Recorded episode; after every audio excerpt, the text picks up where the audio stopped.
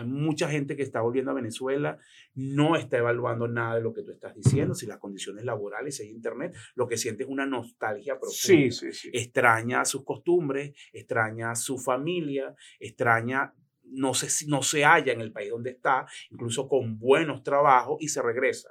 Se regresa incluso a veces hasta en condiciones laborales más deterioradas o, más, o, o más retadoras, pero siente que compensa con una mejora personal, espiritual.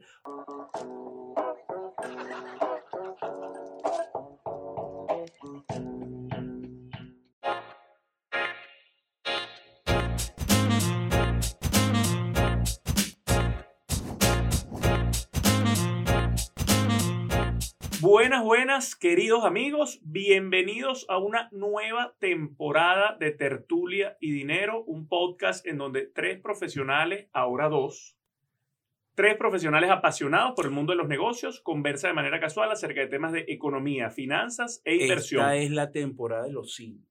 ¿De los sin? Sin José y yo estoy sin lente. es así, es así. Este, como siempre, queridos amigos, estamos contentísimos de volver a Drupal, una nueva temporada. No era algo, yo te digo, hace unas semanas yo no esperaba que íbamos a volver con, esta temporada. No, de verdad que estamos muy, muy contentos de, regresar. Ha sido un esfuerzo por muchas razones. Una de ellas, bueno, José está en, su posgrado. Eh, y bueno, siempre en tratar de armar el programa, que quede bien, la negociación con los patrocinantes, el apoyo a nuestros productores. Pero bueno, después les iremos contando cómo va la cosa, pero aquí estamos. Vamos a ofrecer 10 capítulos de calidad, nuevas cosas adicionales, porque también, pues como todo, nos toca reinventarnos ante los cambios y de eso vamos a estar hablando en esta primera eh, edición de Tertulia Dinero en esta temporada, cómo viene, cómo vamos a afrontar eh, la ausencia física de, de José Miguel y, y, qué cosas pueden esperar de Tertulia y Dinero. Y tenemos patrocinantes en esta temporada. El cambio es lo único constante en la vida, Rubal. Claro que tenemos patrocinantes. Qué bueno. Este podcast y esta nueva temporada de Tertulia y Dinero llega en primer lugar gracias a la Organización Jurisprudencia del Trabajo, OJDT, una organización con casi 40 años en el mercado venezolano y que brinda asesoría jurídica y contable a la distancia de una llamada telefónica. También llega gracias que repiten a nuestros amigos de Venezuelan Cargo Brokers. Con más de 13 años de experiencia en logística internacional, cuentan con rutas estratégicas y tarifas preferenciales. Son tu aliado perfecto para asegurar la movilización de la carga desde los distintos puertos internacionales, sobre todo en esta última etapa del año que hay que aprovechar. Y llega también gracias a nuestros amigos de Obelca, que también repiten, Asdrúbal. Excelente, una desde siempre nos ha apoyado Obelca. Sí, señor. Muchísimas gracias. Una organización que tiene más de 10 años en el mercado venezolano, que le da la vuelta a los problemas financieros de la gente y que viene con un bombazo para este cierre de año. Que ya, ya nos lo dirán.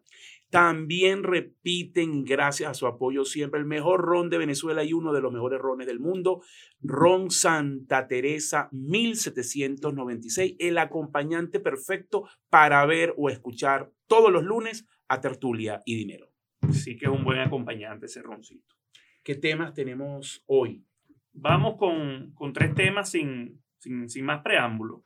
El tema uno, vamos a hablar, Adrúbal, de Tertulia y Dinero Podcast, de cómo ha ido evolucionando, de qué va la iniciativa, cuáles son los planes a futuro, si es una iniciativa o como nos han dicho por ahí en redes sociales que ya es un negocio, eh, y, y, cómo continúa, ¿no? Cómo involucramos a, a, a José Miguel eh, en esta nueva etapa de, de, Tertulia y Dinero. Como tema número dos, vamos a, a hablar de, del tema de la reactivación de la frontera colombo-venezolana, ¿no? que no es poca cosa, puede traer, eh, tiene implicaciones, digamos, relevantes para lo que es la producción local, la economía, eh, y va a traer, bueno, sus beneficios y retos, por supuesto, en el, en el mediano, en el corto y mediano plazo.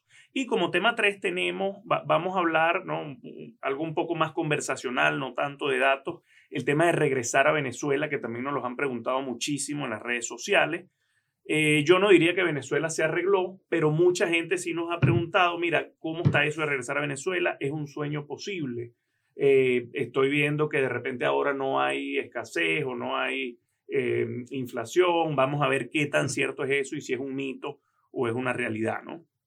Entonces, con respecto al tema 1, Tertulia y Dinero Podcast, ¿cómo ha ido evolucionando? ¿Cuáles son tus, digamos, tus impresiones hasta ahora en casi año y medio que tenemos de programa?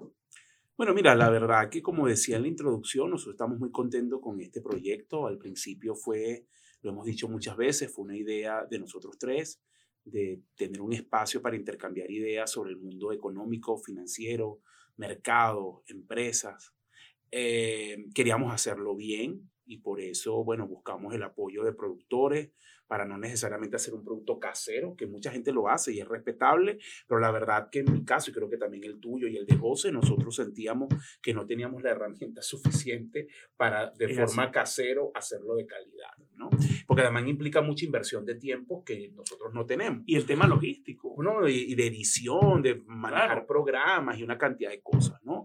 Eh, creo que ha ido bien, hemos contado con, con el apoyo bueno, primero de nuestros productores que conocen del tema y nos han ayudado mucho. Por eso ustedes han visto a lo largo de estas temporadas muchos cambios y van a seguir viendo cambios porque siempre estamos dispuestos a, a mejorar.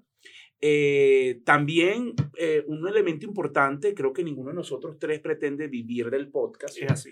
Este, pero sí eh, hemos buscado generar una estructura que pueda sostenerse, porque esto tiene unos costos asociados de producción, de postproducción, de manejo de redes sociales, todo eso que usted ve en nuestras redes, en el Instagram, la producción del video, el canal de YouTube, implica Los datos. dinero, dinero en el sentido de que hay gente detrás cuyo trabajo se valora y, por supuesto tiene que ser pagado. Y eso es un poco lo que hemos buscado. Por eso también el tema del patrocinio. Cuando hablábamos siempre en los cierres de temporada, que, bueno, el podcast veremos si sigue, si conseguimos patrocinante, lo decimos también en, en temas jocosos, pero en realidad es cierto, el, el, patrocinio es clave para poder tener todos esos elementos de calidad que son importantes para el tema del, del podcast. Y al final queda un margen de ganancia para nosotros, excelente, pero el objetivo primordial es que el patro, los patrocinantes le den soporte a un producto de calidad.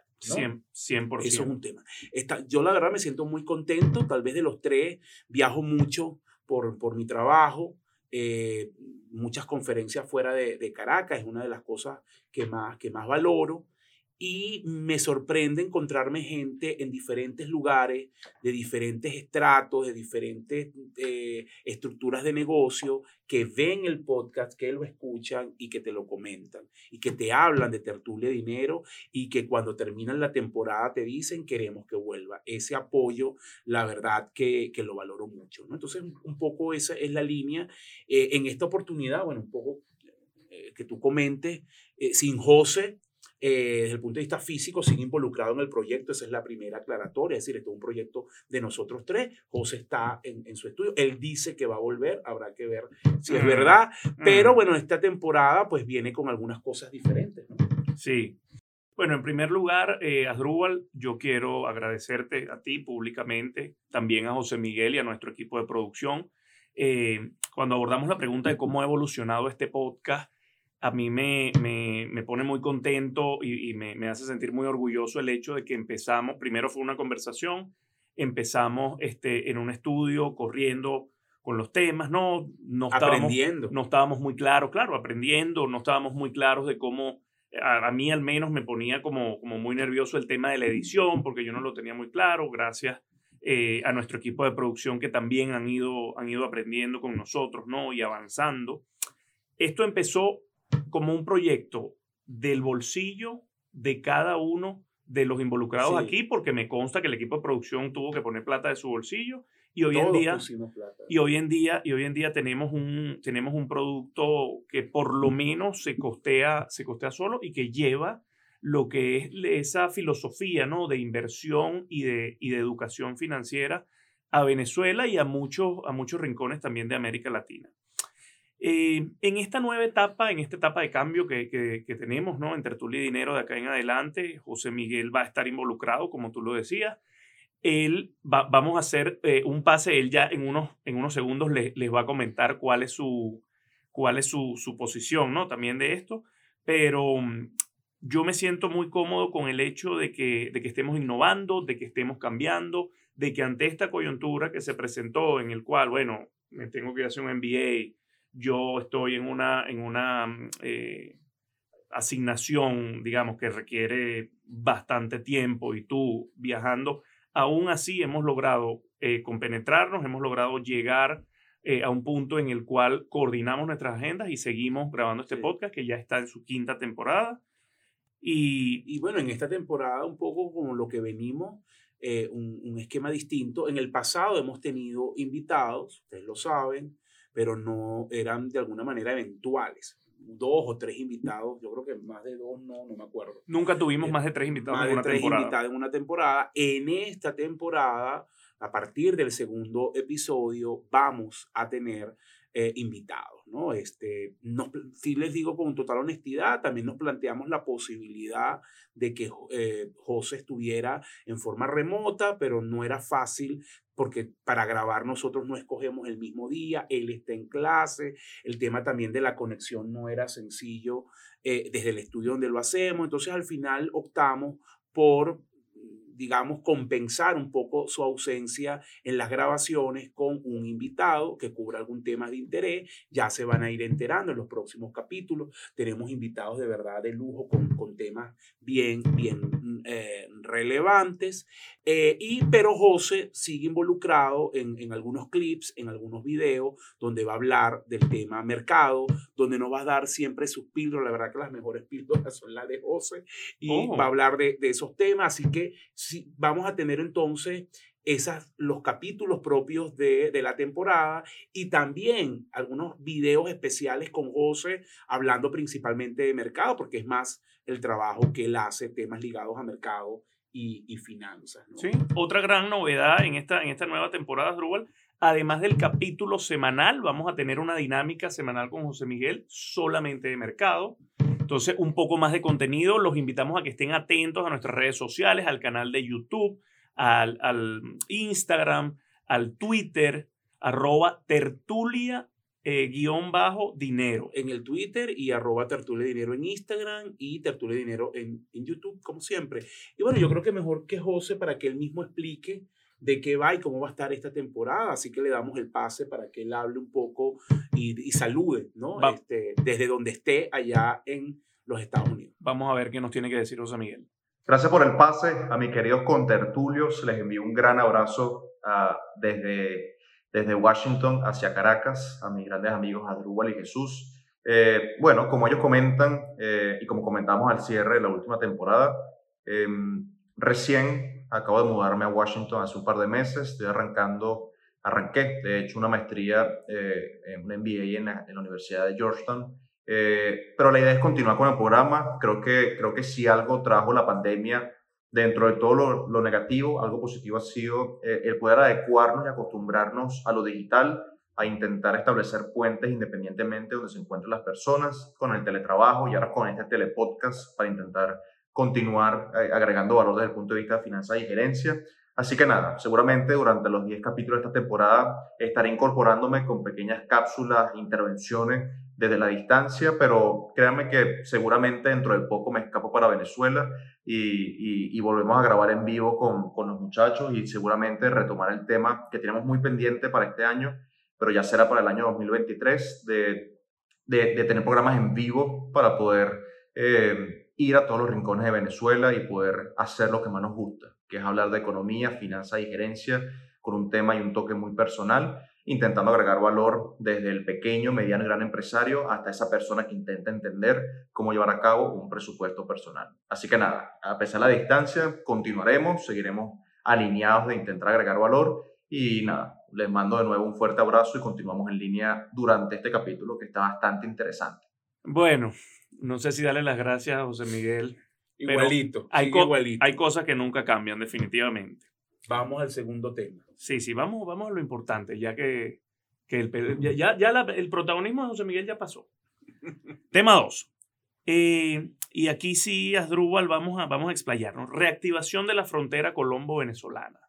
Este, yo estoy optimista, espero que no me caigan en las redes sociales por esto, pero yo creo que más allá de lo político, dejando de lado lo político, en temas de dinamismo económico. Creo que esta, esta, esta reactivación y, digamos, los próximos años en las relaciones entre Venezuela y Colombia eh, pueden ser, pueden traer, digamos, mucho dinamismo económico y, comercial a, a, nuestro país. Eh, te dejo acá con, con, con, lo que va a ser, o, como que nos detalles un poco más, ¿no? Lo que van a ser las implicaciones, este, qué retos presenta eso para los productores locales, para el empresariado local, qué beneficios trae en el corto plazo para el consumidor. Mira, eh, fíjate Jesús, yo creo que al final, bueno, varias cosas, ¿no? A mí me gustaría también ser optimista como tú, en líneas generales lo soy, pero también hay que verlo con, con cautela, ¿no? En primer lugar, la, la relación Colombo-Venezuela es una relación compleja, es difícil, está muy impactado por la dinámica política, eh, fue muy traumática la ruptura. como eh, era una relación bien activa. En su mejor momento llegó a tener un intercambio comercial de 10 mil millones de dólares. Eh, y, era, una, era la relación más importante después de los Estados Unidos y eso se vino a pique, ¿no? Hoy el intercambio comercial este año no va a llegar a 200 millones de dólares. Wow. Para que entendamos un poco la, la perspectiva. para ponernos en contexto. Eh, lo que me preocupa es que probablemente de lado y lado, y sobre todo del lado colombiano, puede haber algún tipo de, de escepticismo, justamente por lo traumático que fue la, la ruptura de volver a levantar el tema. Y me preocupa que también sea muy volátil, es decir, hoy los gobiernos se entienden bien, pero no sabemos si mañana ese entendimiento se va a mantener y como la relación se ha politizado mucho, eso termine eh, afectando el intercambio. Pero vámonos mejor, eso como visión general, ¿no? Vámonos a la visión de, de corto plazo. Efectivamente, en el año 2023 creo que este intercambio comercial va a crecer. Nosotros estamos esperando que se multiplique eh, alrededor de 5, o sea, que alcance eh, unos mil millones de dólares de intercambio comercial, en línea con lo que proyecta incluso eh, autoridades y los gremios en Colombia, que he visto algunas estimaciones. Nosotros más o menos manejamos esa cifra. Ellos manejan creo que 1.200 millones, nosotros 1.000 millones. Ojo, déjame, déjame atajarte aquí, porque es importante recalcar que más allá de que esté multiplicándose por 5 en el estimado que ustedes están viendo, no deja de ser el 10% de lo que fue otro sí, claro, Sí, claro. Estamos hablando que esto es más o menos el nivel que tenía en el año 2016-17, en que ya estaba bastante complicado el, el tema. Perfecto. Eh, lo segundo que me gustaría destacar, lo primero era el, el, número, es, bueno, creo que los principales beneficiarios va, va, a ser Colombia, que va a tener un mercado ávido de productos de calidad, de productos con bajo precio. Eh, para Venezuela tiene desafíos y oportunidades. Voy a hablar primero de las, de las, de las oportunidades. Eh, creo que es un, va, muchas empresas venezolanas y muchas industrias van a tener ahora un nuevo grupo de eh, proveedores okay. que pueden venir de Colombia, que están al lado, que el tránsito terrestre es mucho más manejable, es más cercano, es menor en tiempo y creo que eso se puede eh, potenciar, sobre todo en, en, un mundo donde las cadenas de suministro están sí. complicadas y donde, por ejemplo, traer mercancía de Asia se ha complicado y se ha demorado, o sea, los tiempos se han, sí, se sí. han, se han incrementado. Entonces, y que, que, no pareciera ser algo que tiene creo solución. que eso es en el corto plazo. Entonces, eso es una gran oportunidad eh, para evaluar eh, proveedores de Colombia. Creo que también va a haber un, un, un mercado de medios de pago bastante activo. Creo que se pueden mover bien los pagos bolívar-peso, peso-dólar. Creo que dado la dinámica de la frontera, ese es un mercado activo. Recordemos que buena parte de los referentes cambiarios tienen que ver con la operación sí, sí. cambiaria en Cúcuta. Entonces eso te habla del dinamismo que tiene el, el mercado. ¿no? Y también, eventualmente, puedes colocar productos en Colombia. ¿Dónde están los desafíos?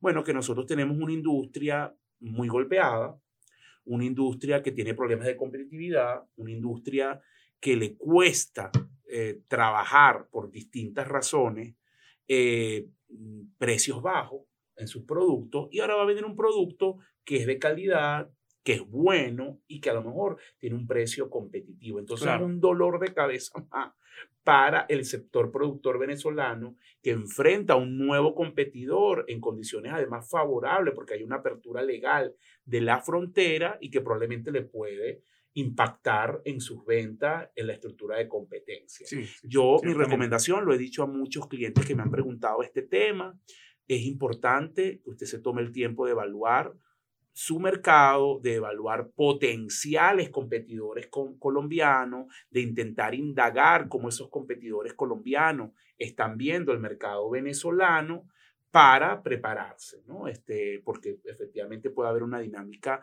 de mayor competencia. ¿Dónde vemos nosotros los sectores eh, más afectados o que pueden sufrir mayor nivel de competencia? Principalmente son tres. El sector alimentos, porque ahí las empresas colombianas son fuertes. Claro. Sector textil, donde también la industria colombiana es de calidad de exportación y es de muy buena calidad. Una anécdota, por ejemplo, yo cada vez que voy a Bogotá, voy a Arturo Calle, una famosa tienda, no estoy haciendo publicidad, pero una famosa tienda que vende unos trajes de trabajo que son muy económicos y de excelente calidad. ¿No? Entonces, la industria textil colombiana es muy, es muy buena. Y adicionalmente el calzado también es una industria muy buena este, y que, bueno, aquí puede tener mucha competitividad. Entonces, hay que prepararse, vuelvo repito, hay oportunidades, pero también hay desafíos eh, no todas las industrias se va a ver ah, eh, afectado igual. Yo tampoco creo que aquí va a venir una inundación de un día para otro de productos colombianos, por lo que dije al principio, porque como la ruptura fue muy traumática, el, incluso el empresariado colombiano va a tener mucho recelo, va a tener mucha cautela de entrar en Venezuela y probablemente lo va a hacer de a poco. Paulatinamente. Paulatinamente, exactamente. 100%. Ahora, Drubal, te pregunto, y aquí lo que quiero es como ver tu punto de vista, porque yo siempre he sido de la idea, o había sido de la idea, de que, bueno, la industria local o el empresariado local tiene que competir, tiene que buscar la manera de hacerse competitivo. Y no es que, o sea, no es que ya no lo piense así, pero tampoco, digamos, estigmatizo el hecho de que al final eh, una industria venezolana que tiene una, una economía que se redujo 80%, que no tiene fuentes de financiamiento, que en términos de electricidad, internet, agua, herramientas de innovación, no está en el mismo piso, digamos, en el que puede estar una industria colombiana.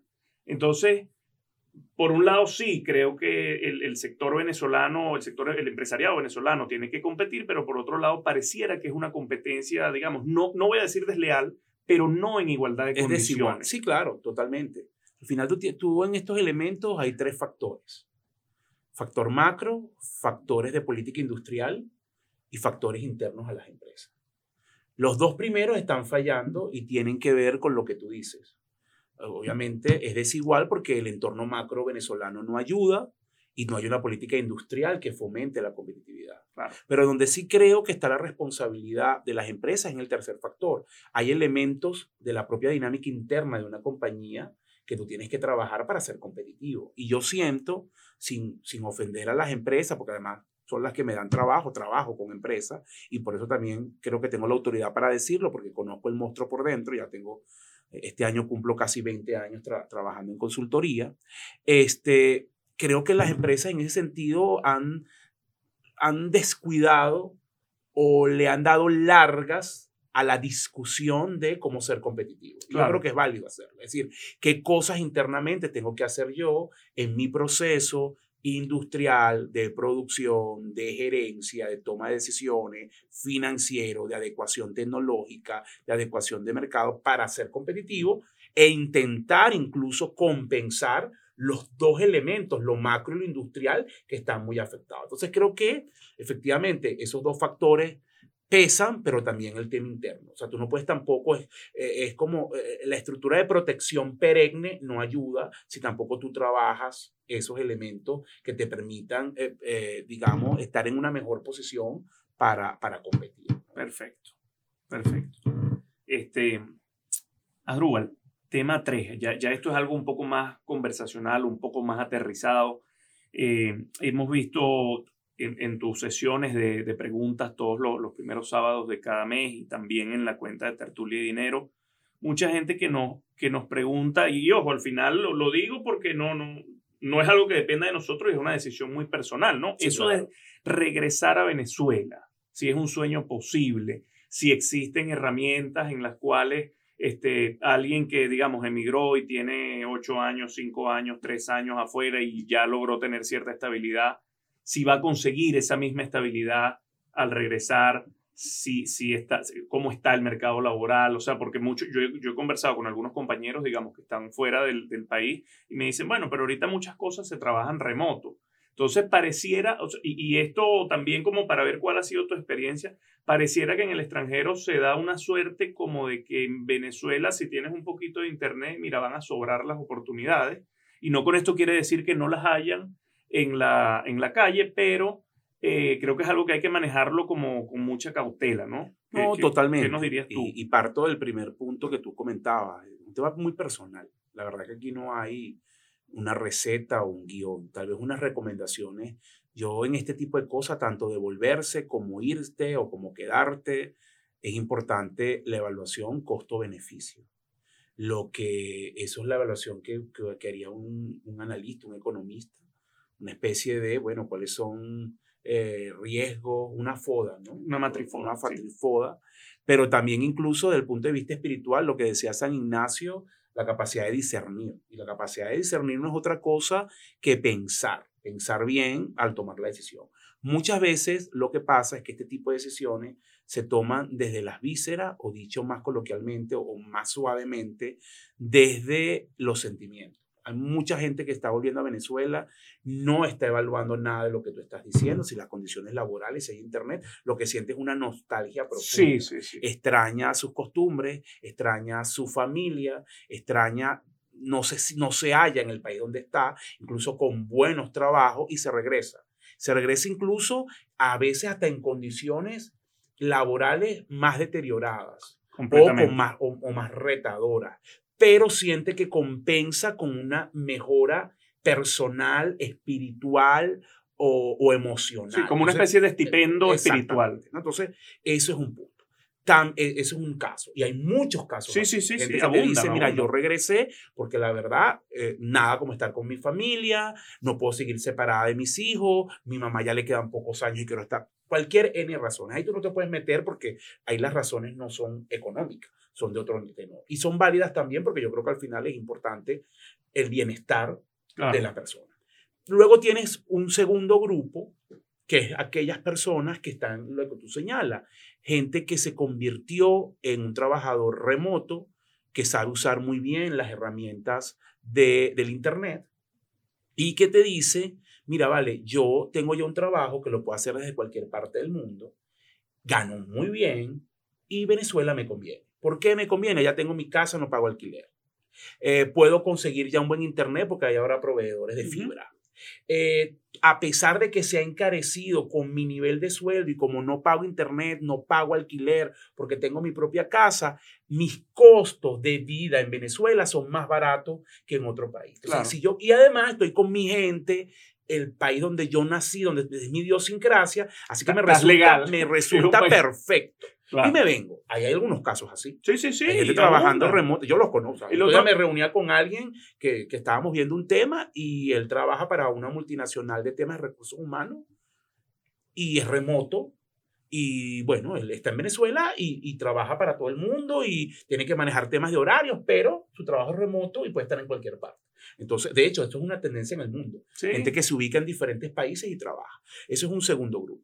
Luego tienes un tercer grupo que son aquellos que se fueron hace mucho tiempo, que tuvieron unos niveles de ahorro inusitados, ahorraron mucho en muchos de esos países y que tienen siempre ese gusanito que es muy de venezolano, de, mira, vale, yo tengo que tener mi propio negocio. Claro, claro. Y esa gente sí a lo mejor empieza a evaluar, bueno, mira, ya se dolarizó y a lo mejor un negocio pequeño, un restaurante, algo, algunos hacen su evaluación, otros no evalúan tanto, pero dicen con un poco de capital me voy a ir a Venezuela y ya dejo de ser empleado y tengo mi propio negocio, yo reuní una plata y monto este negocio. Y Me va a bueno, comprar una lancha en Morrocoy. bueno, o sí, hay gente que hace muchas cosas, un negocio, un restaurante, una lancha, o incluso, por ejemplo, yo conocí en estos días a alguien que, que me pidió una consultoría, eh, era una persona que ha trabajado toda su vida en recursos humanos de multinacionales,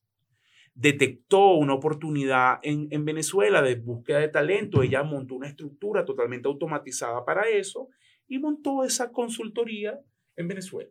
Y eh, le va bien, se vino, ella estaba viviendo en Panamá, donde trabajaba para una multinacional importante, y dice, mira, yo prefiero ahora trabajar por mi cuenta, montar esta consultoría y dejar, o sea, e, es un tipo de negocio que claro, servicio, pero así como hay, hay gente que monta un restaurante, hay gente que monta una fábrica de cosas, entonces sí, hay una dinámica eh, que ocurre, esos son tres, tres, eh, grupos totalmente eh, distintos, y hay un cuarto grupo que mucha gente descarta, pero que también ocurre, que es aquel que ha llegado a unos niveles de condiciones muy precarias, que no logra insertarse en el mercado laboral, ni formal ni informal, al país donde llega, principalmente países andinos, y se regresa otra vez a comerse un cable aquí, con el perdón de la expresión, pero está acá. Porque, y ese es también el, eh, una expresión de fracaso.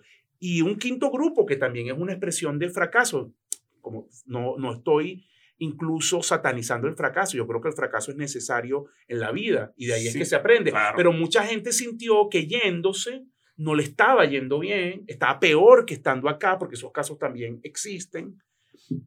Y al final fue lo suficientemente consciente y, y digamos, adulto y maduro y sincero consigo mismo y dijo, mira, me regreso a Venezuela porque aquí de verdad no, no estoy haciendo nada. Entonces, fíjate que son, y puedo haber otros grupos, esos son los que principalmente yo conozco. Entonces, por eso que te digo que la vuelta tiene muchos matices, tiene matices emocionales, tiene también matices de negocio. Sí me he topado, sobre todo en la consultoría reciente, muchos empresarios que has estado afuera, que se viene, también me he topado, esos son otros grupos, segundas, terceras generaciones de familias de empresas, que los hijos se fueron en, en, la época dura de Venezuela a estudiar y que ahora al terminar sus estudios no quieren estar en el exterior y quieren encargarse del negocio y es un cambio importante las ideas que traen para el negocio. Entonces, hay diferentes dinámicas. El punto, para, para cerrar un poco mi intervención acá y escucharte a ti, es que yo creo que estas cosas pasan, lamentablemente todavía el saldo neto es que más gente se está yendo. Seguro. Se está yendo, pero hay estas realidades particulares que te topas en el día a día y que son interesantes evaluar, porque además muchas de ellas están ligadas al mundo del emprendimiento, al mundo de los negocios.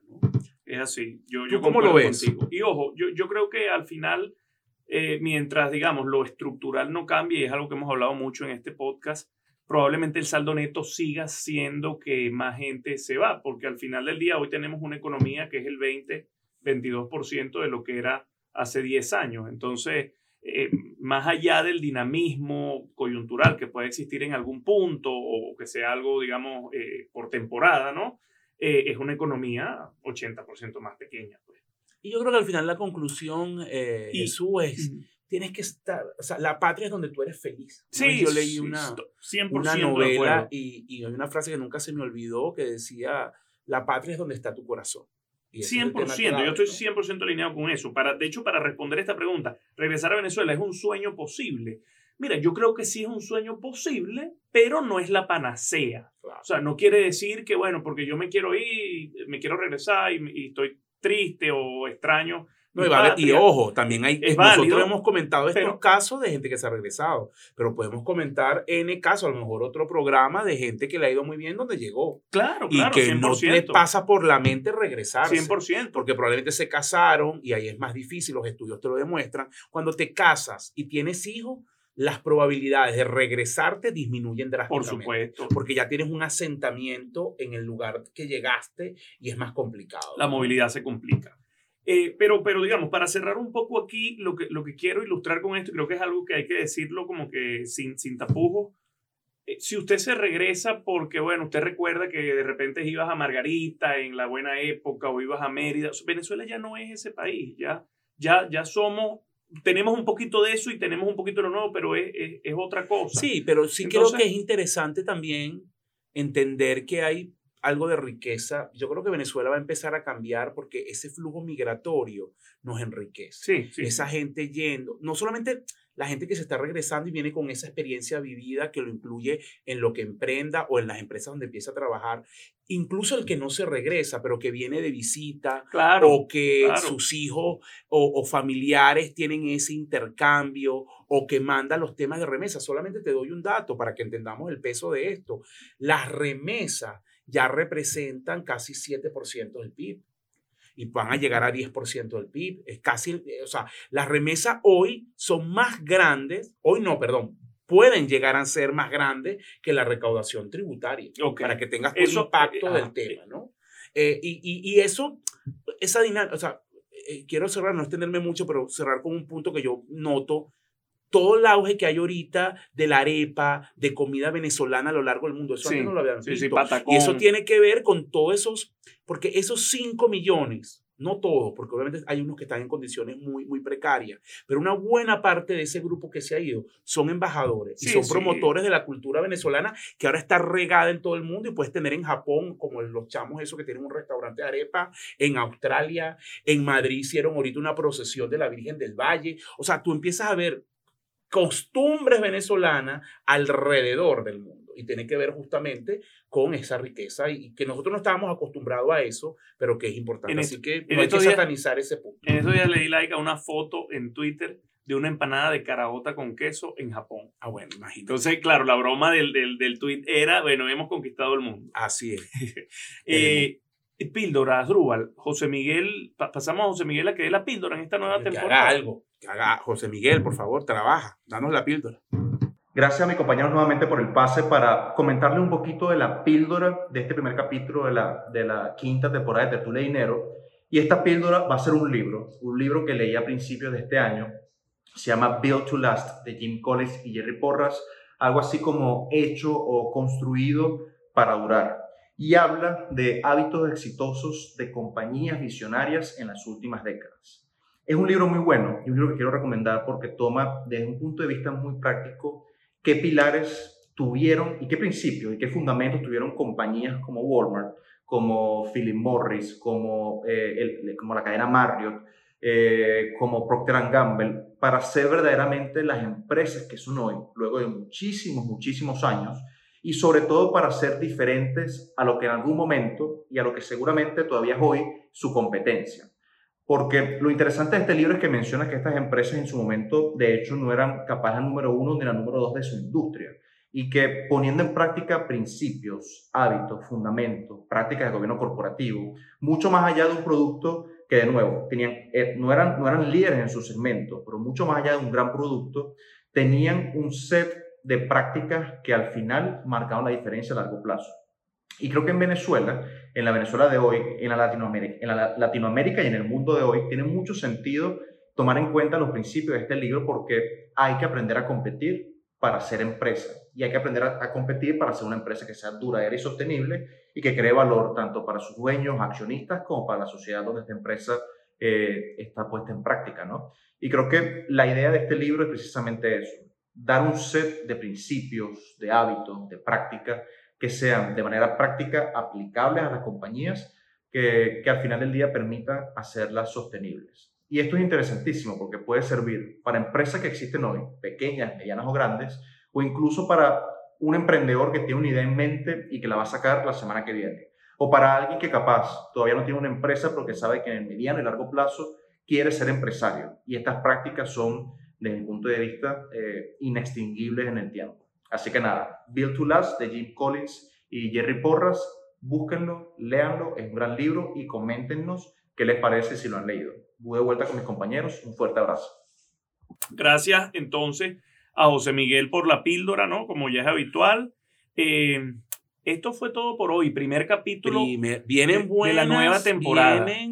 Eh, la semana que viene vamos a hablar de cosas interesantes. Estoy bien contento con esta temporada. Todos buenos invitados, así que bueno, nada, recuerden seguirnos en nuestro canal de YouTube, Tertulia Dinero, acuérdense de mi sueño, no se me ha olvidado, de los 100 mil seguidores, mi plaquita en YouTube. Usted no sabe la... Yo no, yo no me he emborrachado eh, nunca, creo que sería la primera eh, vez que me emborrache. Esa placa... Si me dan esa placa. Esa placa cuando nos llegue, vamos a mandarse dos réplicas tres réplicas, una para producción, una para José Miguel, una para mí, y tú te quedas con la original. ok. No la voy a pelear. Genial. y en nuestro Instagram, arroba tertulia dinero, y en Twitter, lo hemos vuelto a abrir, tertu, arroba tertulia guion bajo dinero. Y bueno, mis redes personales, arroba AR Oliveros en Instagram y Twitter.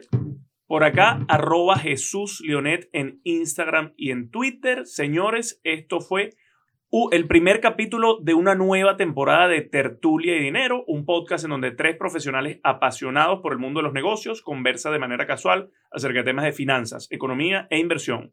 Fuerte abrazo.